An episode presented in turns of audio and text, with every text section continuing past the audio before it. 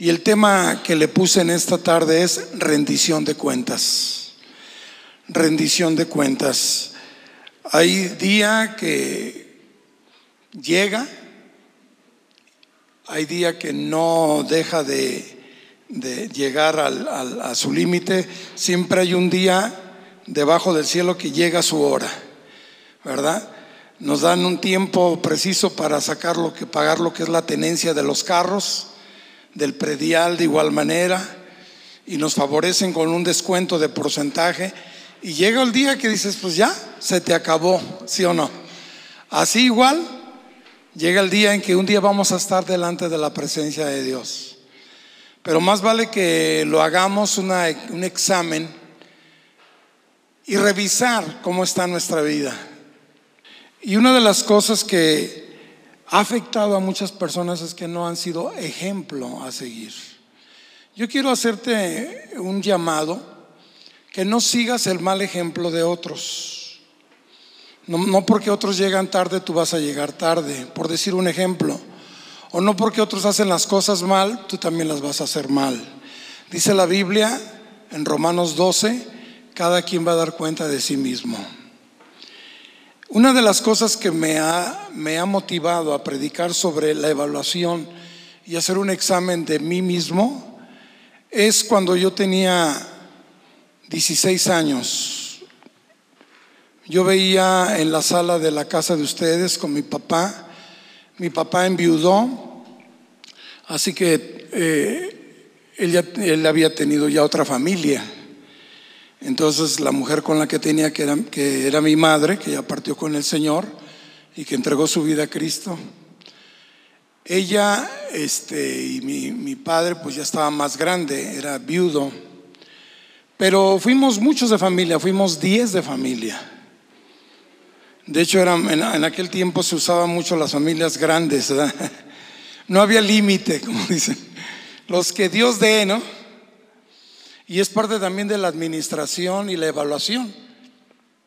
Saber cómo me voy a casar y por qué me voy a casar, si el que casa, el que se casa, casa quiere, y proyectarse para el futuro, eh, una, una carrera, ser un buen emprendedor. Y cuando uno está joven, todo eso piensa. Su servidor, cuando yo tenía 23 años, ya tenía mi casa, tenía mi terreno. Y a mi novia, que es la que ahora es mi esposa, la llevé a la casa, que era mi casa. Yo a los 23 años ya tenía mi casa, hermanos. Gracias a Dios. ¿Por qué? Porque uno se proyecta. Yo empecé a proyectarme a los 16. Y una de las cosas que me impactó, y quiero hacer énfasis en esto, que es eh, la verdad central de este discurso, de esta plática, es que no te muevan las circunstancias.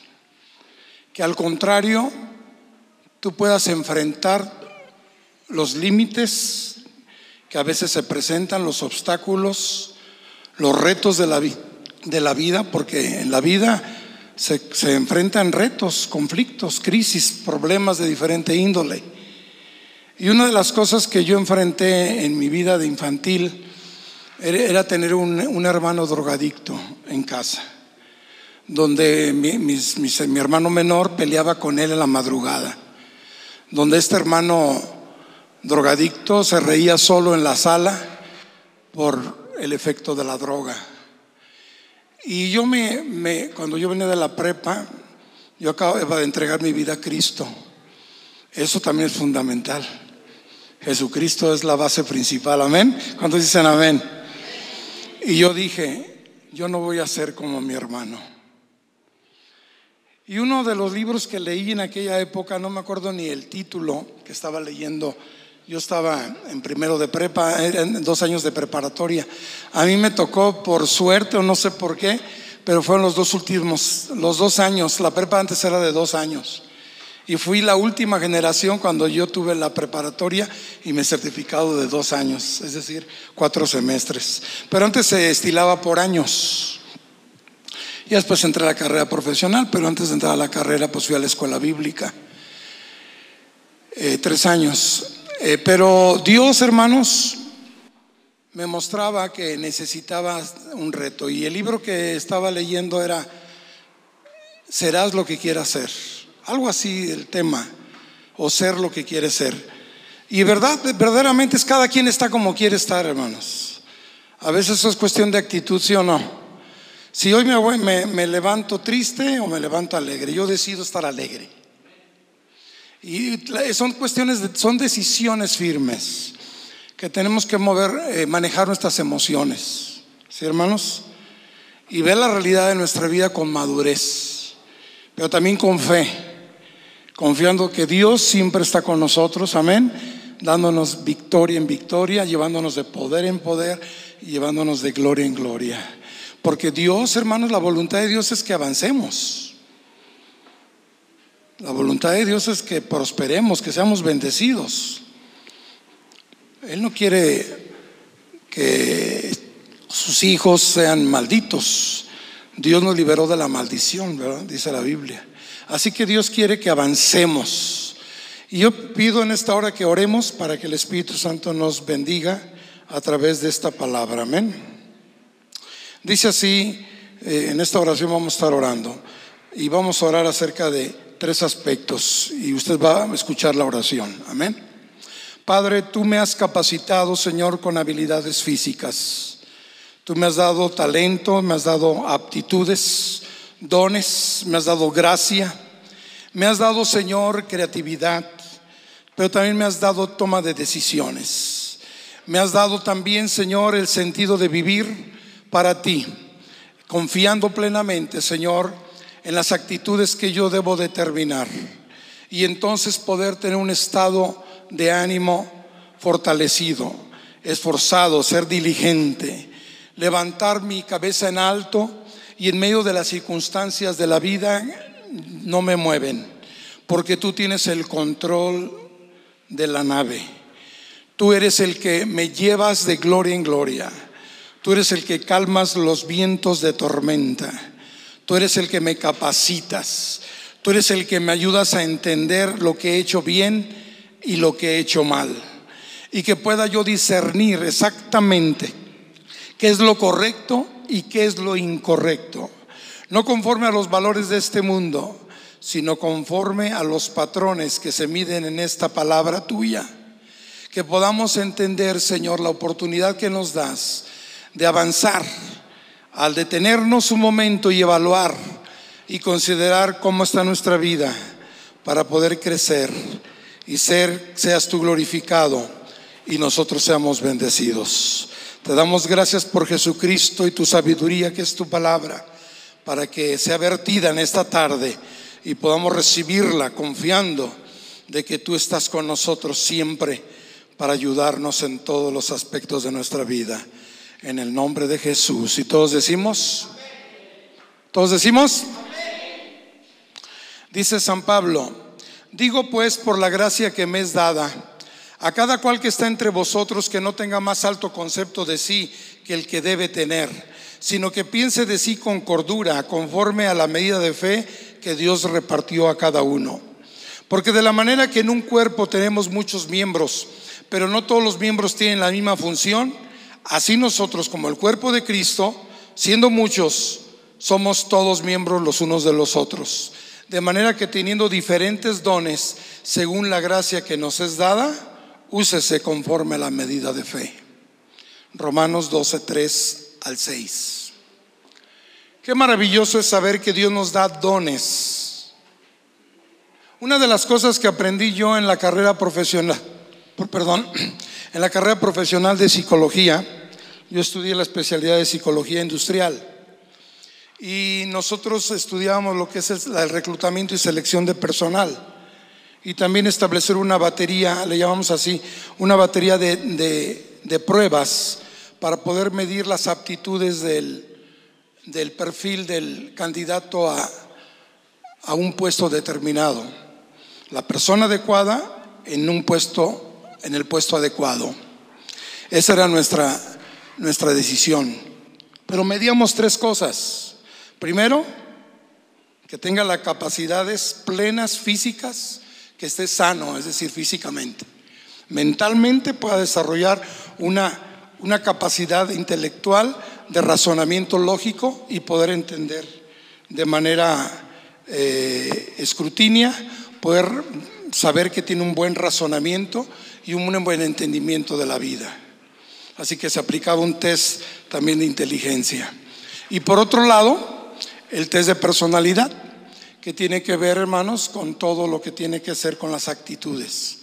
Es este, primero físicamente y las actitudes, ¿verdad? Del puesto, donde se hace un examen de conocimientos conforme a los trabajos que iba a realizar en el puesto, ¿verdad? Eso ya tiene que ver con aptitudes. Primero es que pueda hacer las cosas. Primero que sepa hacer las cosas y luego que quiera hacer las cosas. ¿Me explico? Entonces es poder, saber y querer.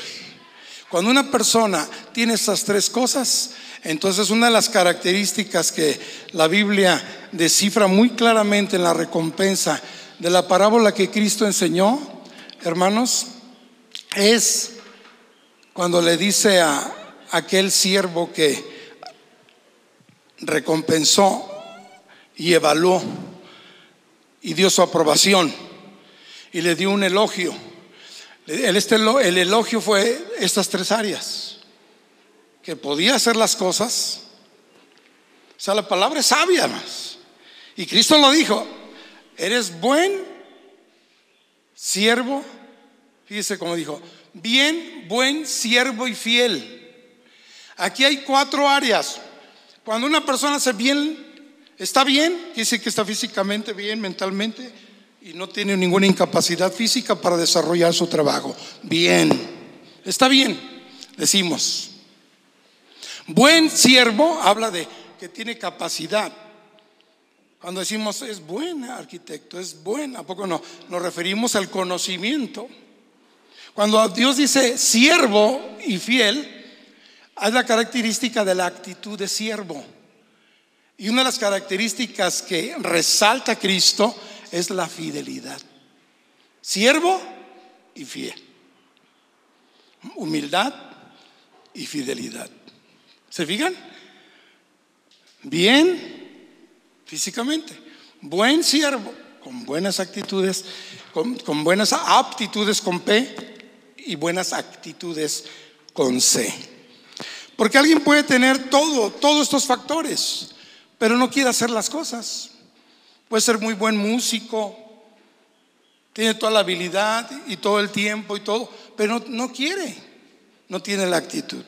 Y vamos a entrar de lleno, hermanos, a la, a la enseñanza, ahí en la parábola que Cristo nos dijo. Pero antes yo quise leer primera de Pedro, por favor, capítulo 4, versículo 10. Dice el San Pedro, cada uno según el don que ha recibido, ministrelo a los otros como buenos administradores de la multiforme gracia de Dios. Primera de Pedro 4:11.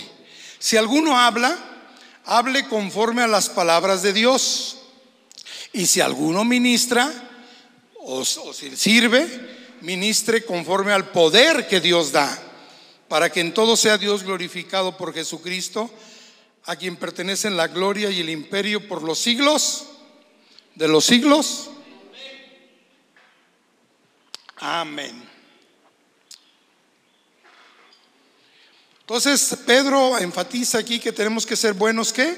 Mayordomos o administradores de aquello que nosotros hemos recibido. Y la diferencia del cristiano es que para que Dios sea glorificado, ¿sí? No hacemos las cosas a la y se va. No hacemos las cosas al aventón.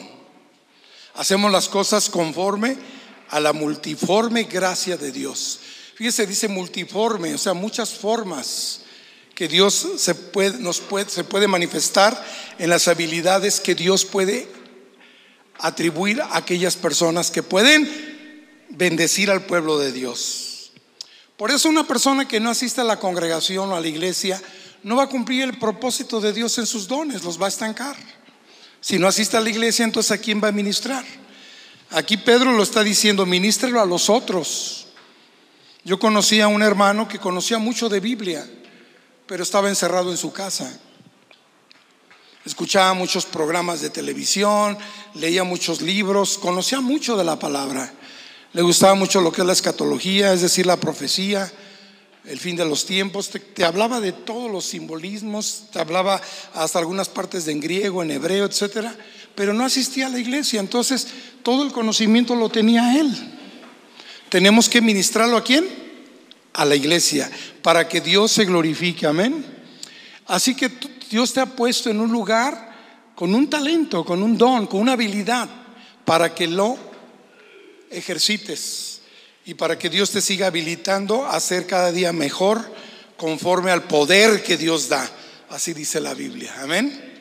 Vamos a, la escritura, que es el pasaje que leeremos el día de hoy, Mateo capítulo 25, que habla acerca de la parábola de los talentos. ¿Sí? La parábola de los talentos. Están ahí Mateo 25, 14. Eh, ante este examen de, de, rendición de cuentas, tenemos el objetivo, hermanos, de esta prédica es cambiarla de mentalidad de algo que nos ha sucedido o nos ha tocado vivir y salir de ahí, está limitando nuestras vidas para poder crecer. Yo decía, yo voy a demostrar de qué está hecho Martín a toda mi familia.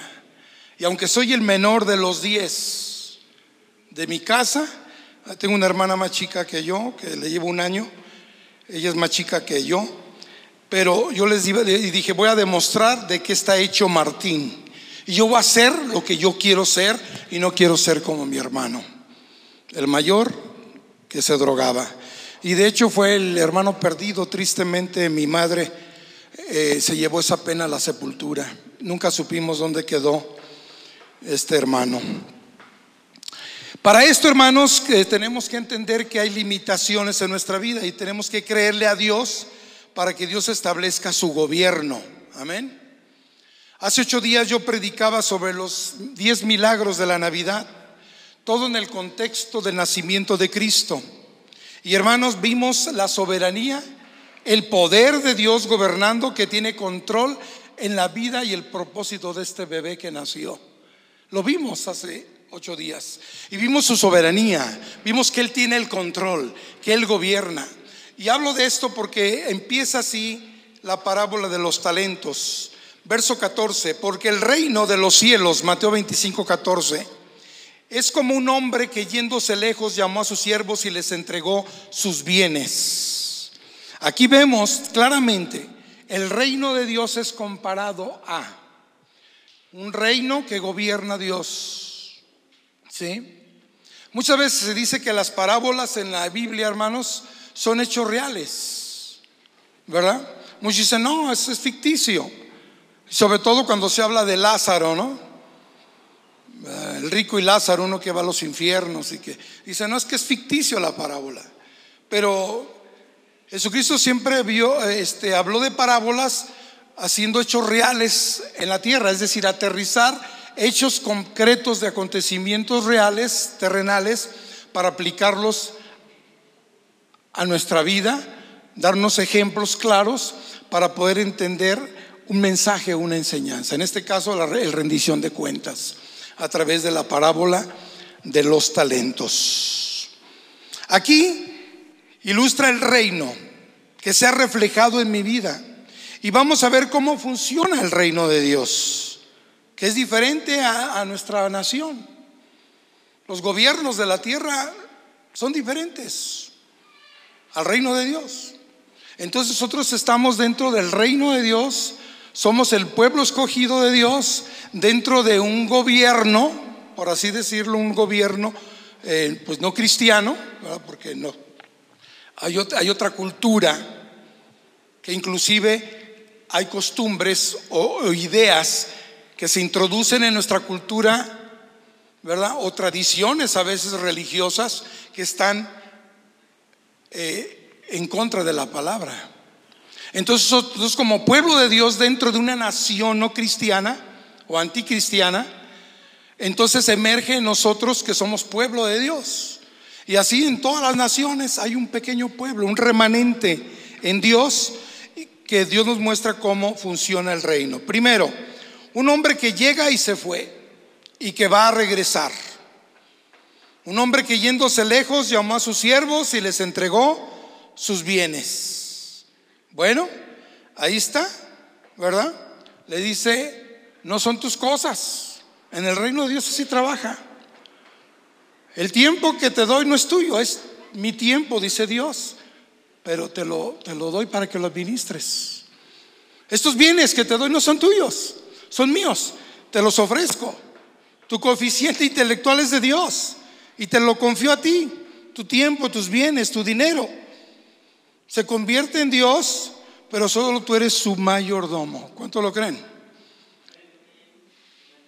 Al fin de cuentas, cuando, cuando tenemos un hijo, decimos, este hijo al rato se nos va a ir, ¿sí o no? Los papás que ya son suegros. Ah, dicen, oh, sí, ya se fue, ya le salieron alitas, ¿no? A los hijos.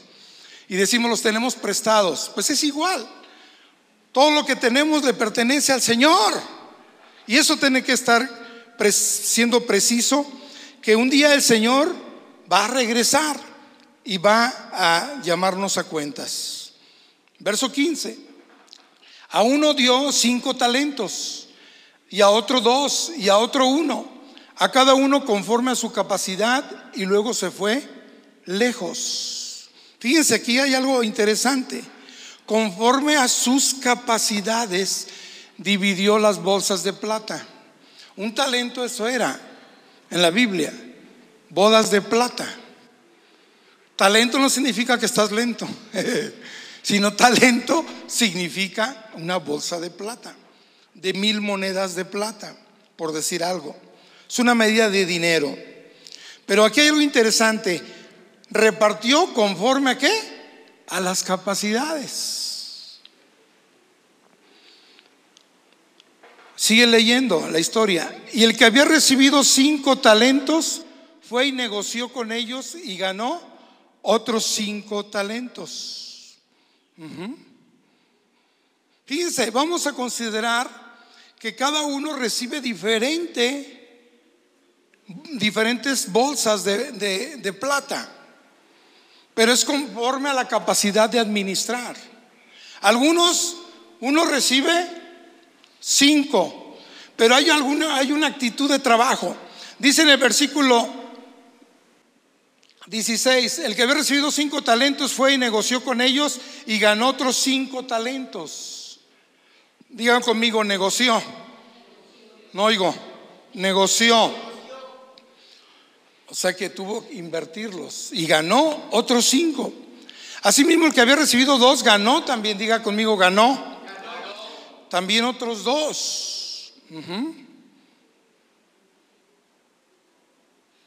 Ahora, pero, aquí está el pero, verso 18.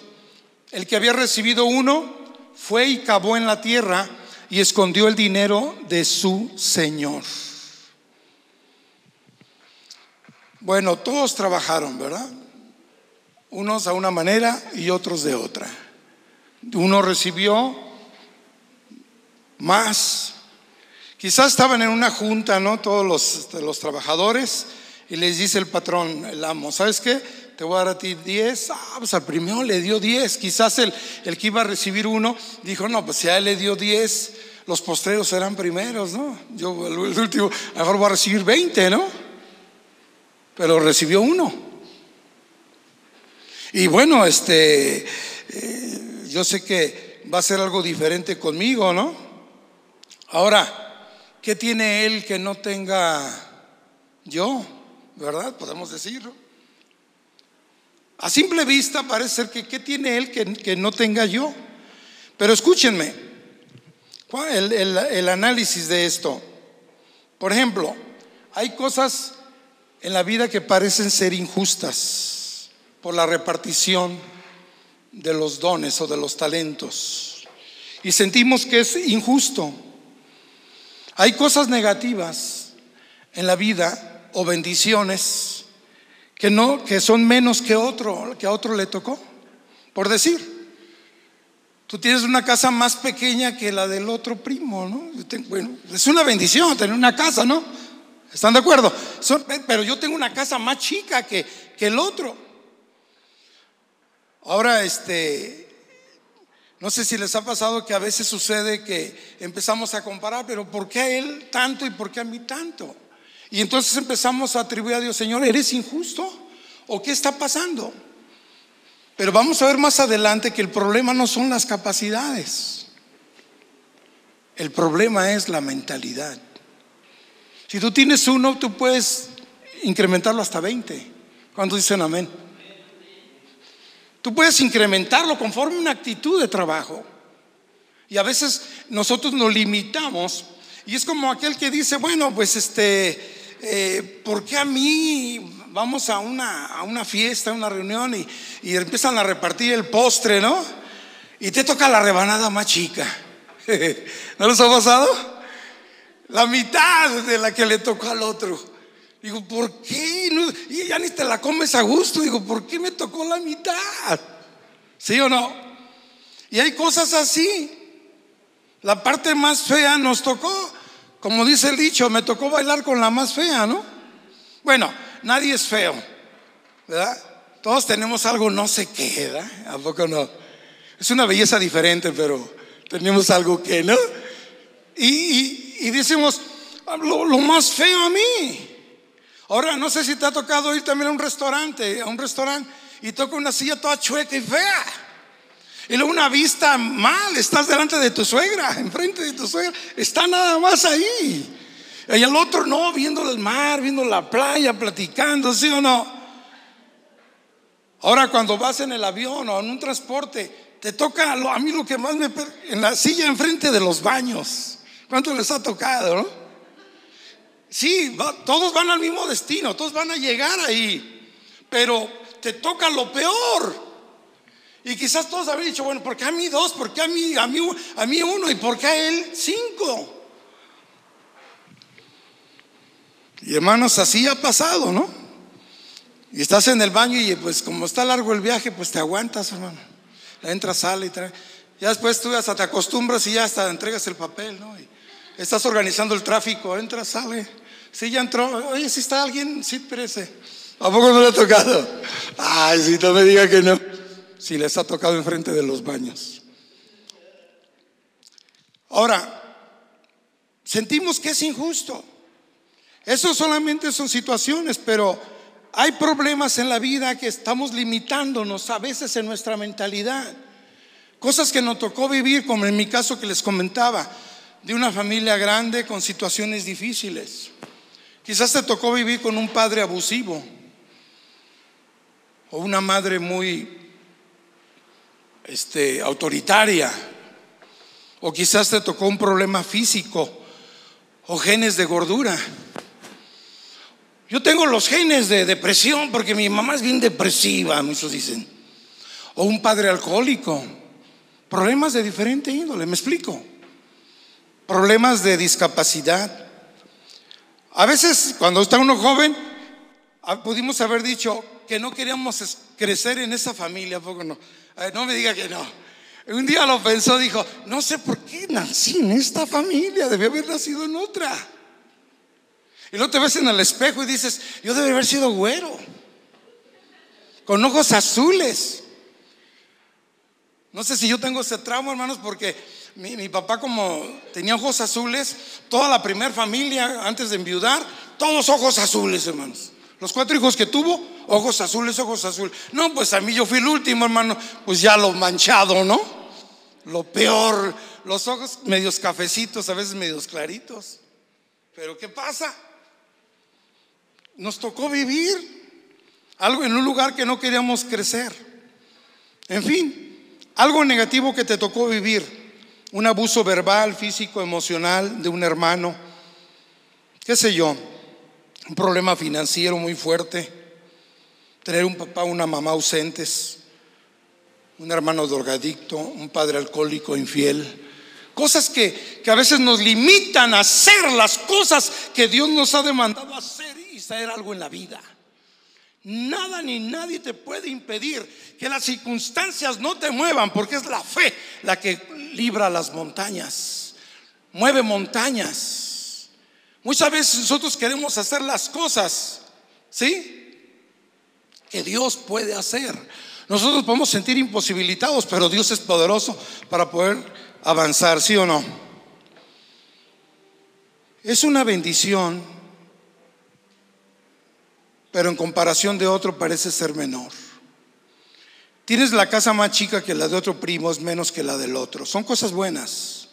Recibe Dios, perdón, recibe 10, pero tú recibes menos. Y entonces debes tocar Em, quiero que, sean sensibles a esto y yo quiero que tocar las fibras de tu enojo. ¿Por qué me pasó esto? Yo cuando veía mi situación que yo estaba viendo en mi familia, me enojé conmigo mismo. Y desde entonces tomé la iniciativa de ser la persona que yo quería ser. Cuando yo entraba a un trabajo, yo le decía a mis compañeros, voy a, voy a tomar el lugar del jefe.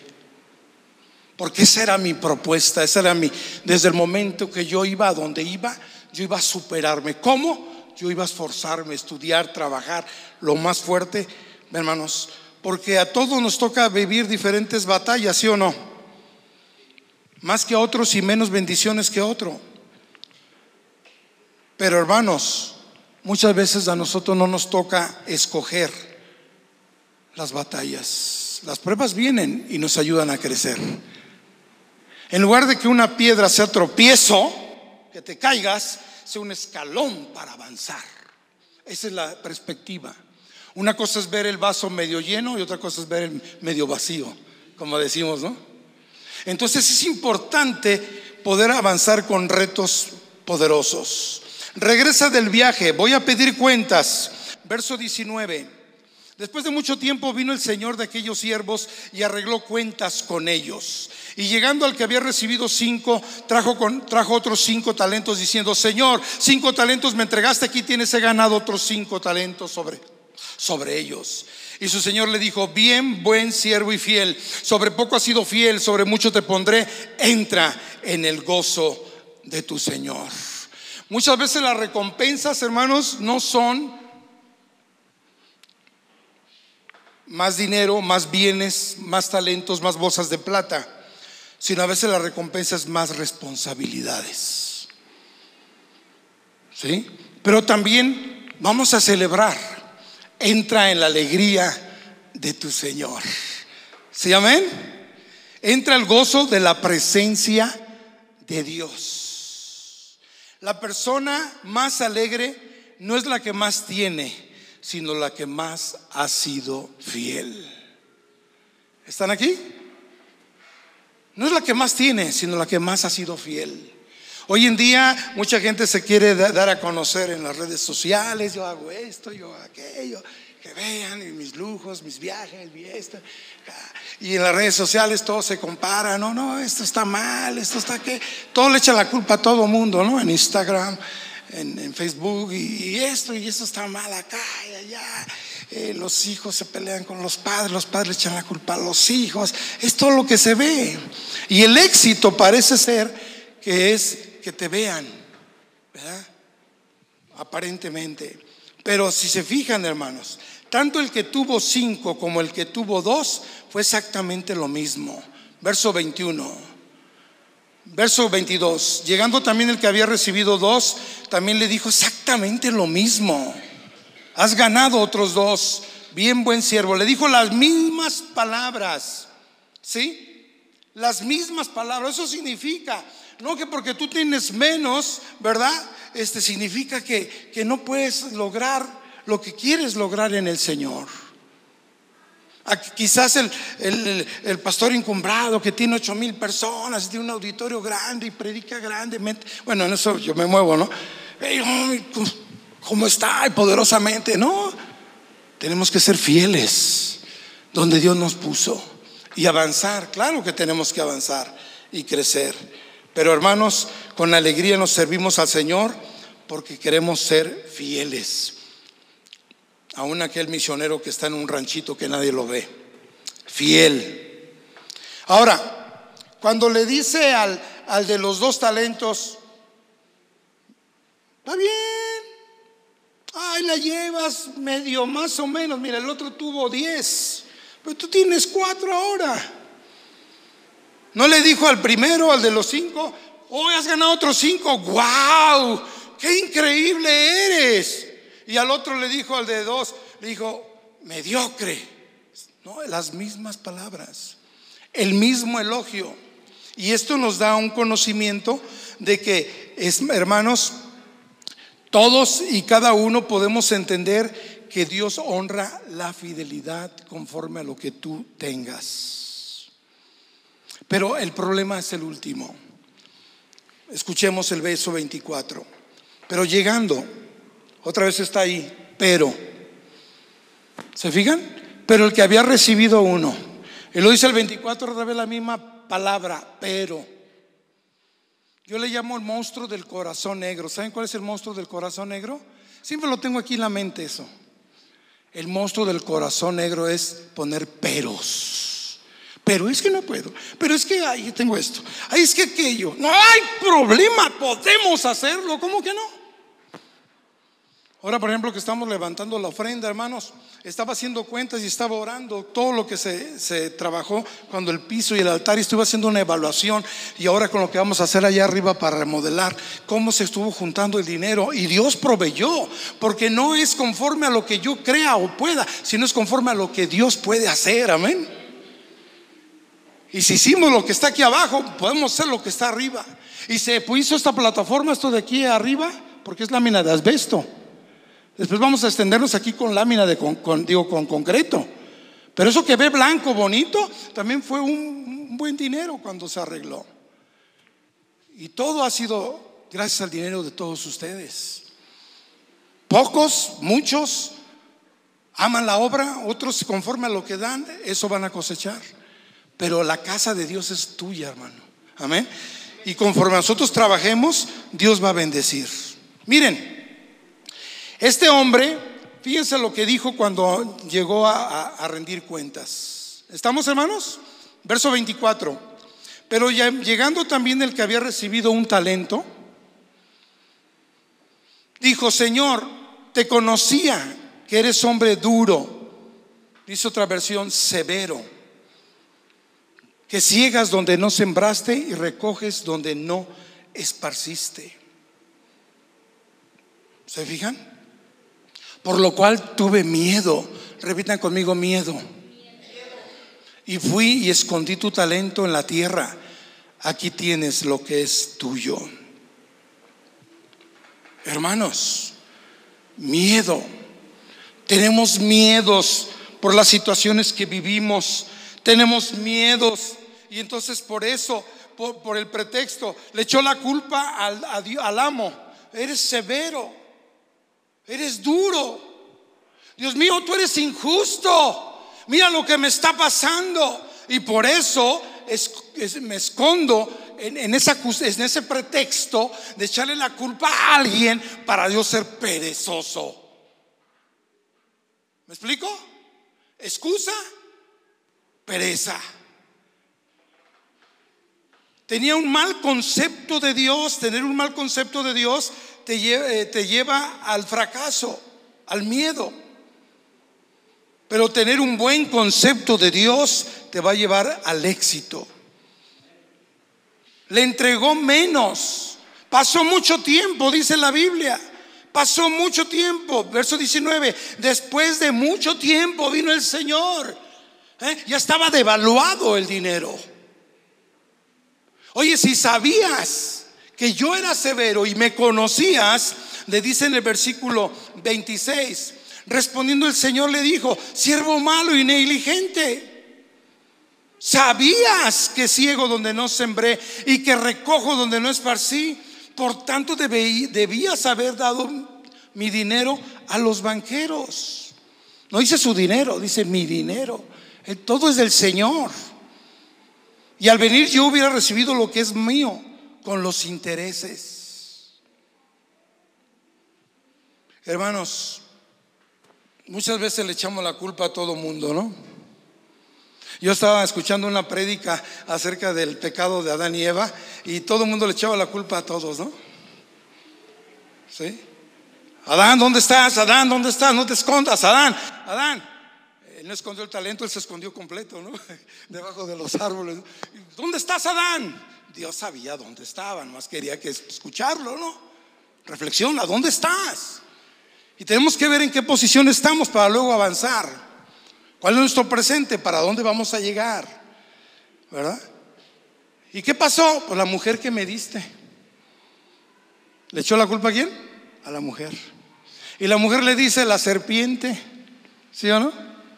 La serpiente. Y todos echan la culpa desde entonces. Y le preguntan a la serpiente. Y la serpiente que dijo, se tragó el polvo, hermano. Como tenía pinole en el hocico, no pudo hablar. ¿Sí? Polvo. O tamo, que es el polvito. Miren, hermanos, un análisis de los tres. Los tres recibieron dinero, recibieron capacidades y el mismo amo, las mismas instrucciones. Pero dos de ellos no hizo excusa. No, hicieron excusa. Dos invirtieron, trabajaron, pero trabajaron diferente los tres. Los tres trabajaron, porque el que cavó, dice, cavó, ahondó, dice, cavó, tuve miedo y fui y escondí tu talento. Sí, cavó en tierra, agarró la pala y estuvo sudando la gota gorda, ¿no? Y si eran mil monedas, tenía que esconderlas, ¿no? Y lo peor aún, tenía que pasar por ahí para ver si no se los habían llevado, ¿no? Todo ahí, no, ahí está todavía escondido. ¿eh? ¿Eh? Oye, cuanto más fácil ir al banco, y aquí está, gracias, ya tiene su comprobante, ¿sí o no?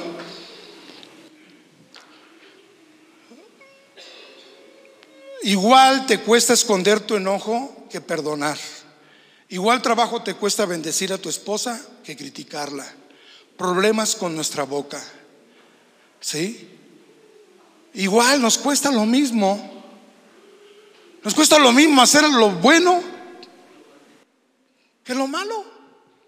Pues mejor hacer lo bueno para ser productivos, ¿no lo creen? Dios es injusto para esconder que no trabajo con excelencia. Por eso no trabajamos con excelencia. El gobierno que tengo, ay, por eso tengo Netflix, nada más. Igual trabajo te cuesta esconder tu frustración y tu enojo que resolver el perdón y salir adelante. Hermanos, escondemos muchas cosas. Escondemos muchas cosas. Ahora, el problema no era la cantidad, aunque era diferente, sino la mentalidad que tenía. Fíjense, vamos a hacer algunas cosas. Eh, ya era, era víctima. Se convirtió en mentalidad de víctima y no de siervo fiel. Tenía miedo a fracasar, entonces le echó la culpa a Dios. Tú eres severo. Le echamos la culpa a cualquiera, pero nosotros estamos eh, con pereza, no haciendo las cosas que Dios nos demanda hacer. La mentalidad de víctima entierra, ¿verdad? Sus frustraciones. La mentalidad de siervo fiel se responsabiliza. Yo decía, bueno, Señor, este, eh, yo sé que me he sentido muy mal, me han subajado, me decían la gorda del perro en la casa porque era el más chico, era el IBM, vete a traer esto, me decían la gorda del perro. Uno de mis hermanos me metía patadas, así literal, estaba jugando mis canicas, ya métete y me metía llorando. Entonces me subajaban y un momento hay que decir, no, todo este tipo de depresión, todo esto que viví, lo voy a superar, porque en Dios yo soy algo para la gloria de Dios, amén. Porque muchas veces te ves tú y dices, ay, ¿por qué estoy así? ¿Por qué me hizo Dios así? Debía tener la cara así, tener la nariz así, por el amor de Dios. Es una hermosa hija de Dios y un hermoso hijo de Dios. Dios, hermanos, tenemos que superar las cosas que nosotros a veces, hermanos, escondemos. Tenemos que enfrentar nuestra depresión y tenemos que tomar eh, eh, de, frente, como dicen por ahí, el, el toro por los cuernos para trabajar en nuestras emociones. No es mi culpa que recibí genes, que recibí situaciones difíciles, no es mi culpa y a lo mejor queremos culpar a alguien y bueno, Dios sabe por qué pasaron las cosas, pero es mi responsabilidad personal superarme y hermanos, invertir y trabajar en lo que Dios me ha dado. ¿Me explico, hermanos? Una cosa es decir, me frustro y escondo mi, frustración y entonces por miedo me, dedico a la pereza. Pero aquí hay otra, otro, hermanos, escuche bien. ¿Cómo trabaja el reino de Dios? Ya casi estamos por terminar, verso 26. Respondiendo su Señor le dijo a este de uno. Ahora, él, tenía, una mente de víctima, él tenía una mente eh, frustrada, una mente de, de, desilusión. No veía por cómo invertir eso que tenía. Hermanos, déjame decirte algo interesante que aprendí de esta lección, que no está en los versículos, pero fue el Espíritu Santo que mostró. Siempre lo que Dios nos da es poco, pero Él lo puede multiplicar. ¿Qué tienen? Denles de comer a esta multitud. Pero Señor, con tan poquitos denarios, ¿qué tienen? Tráiganmelo. En las manos de Dios es poderoso. En las manos puede crecer. Cuando tú pones en las manos de Dios tu talento, tus habilidades, tu tiempo, que no es tu tiempo, es el tiempo del Señor. Es los, no es tu talento, no es tu carro, no es tu casa, es del Señor. Y para su servicio y para su gloria, no es tu vida, es la vida del Señor. Y Él me la quita cuando Él quiere porque Él es rey y gobierna sobre mi vida. Y por esa razón soy victorioso y tengo éxito, porque a Él le doy la gloria pero no tengo que entrar en excusas. Lo que creo que Dios dijo de mí, hermano, eso va a levantar mi autoestima, porque yo creo de mí mismo lo que Dios ha dicho de mí y eso determina lo que hago con mi vida y cómo vivo una vida de fe y victoriosa. ¿Cuántos dan gloria a Dios? Miren algunos pensamientos que distinguen del siervo fiel al de víctima. Víctima es pensar de Dios como un Dios injusto. Siervo fiel confía en la sabiduría de Dios. Víctima es, se queja de lo que le tocó. La víctima ve el futuro con temor, con miedo, pero el siervo fiel ve el futuro con promesa. ¿Cuántos dan gloria a Dios? Con promesa. Miren lo que dice la palabra, y esto es fundamental. Esto es fundamental. No solamente Dios puede multiplicar lo poquito mucho que Dios me dio. Porque muchas veces decimos, pues es que Dios me dio mucho. Y a veces, hermanos, eh, yo digo, estoy en un congreso, ¿no? Y yo escucho predicadores que predican muy bien y que apenas tienen siete años o diez años en el ministerio. Y yo que tengo treinta digo, Señor, pero todo en su medida. Porque también me ha tocado bendecir a pastores y me ha dicho, pastor, quiero que me unja como pastor. Y todavía siguen como pastores aquí en Querétaro. Hay pastores que se acercan a mí y me dicen, usted es mi padre espiritual. Por un lado, hay una cosa, pero es conforme al talento y la habilidad que Dios te ha dado y los dones que Dios te ha dado para ser bendecido. Dale la gloria a Dios, amén. Porque Dios es fiel y en su fidelidad es como yo camino y honro a la fidelidad de Dios en la medida que yo le soy fiel a Él. Si Dios es fiel, ¿por qué no serle fiel a Él? ¿Me explico? ¿Qué actitud tienes? Si Dios te mandara a cuentas hoy, ¿qué le vas a decir? Miren, miren el decreto que, hizo este Cristo, o el amo que es Cristo. Respondiendo su Señor le dijo, siervo malo y negligente, sabías que sigo donde no sembré. 27, por tanto, aquí está ya el veredicto. Debías haber dado mi dinero a los banqueros 28, quitarle pues el talento y darlo al que tiene qué? 10 talentos. Y hay otra versión que dice, a los que usan bien lo que se les ha dado, lo que se les da, se les dará aún más y tendrán en abundancia.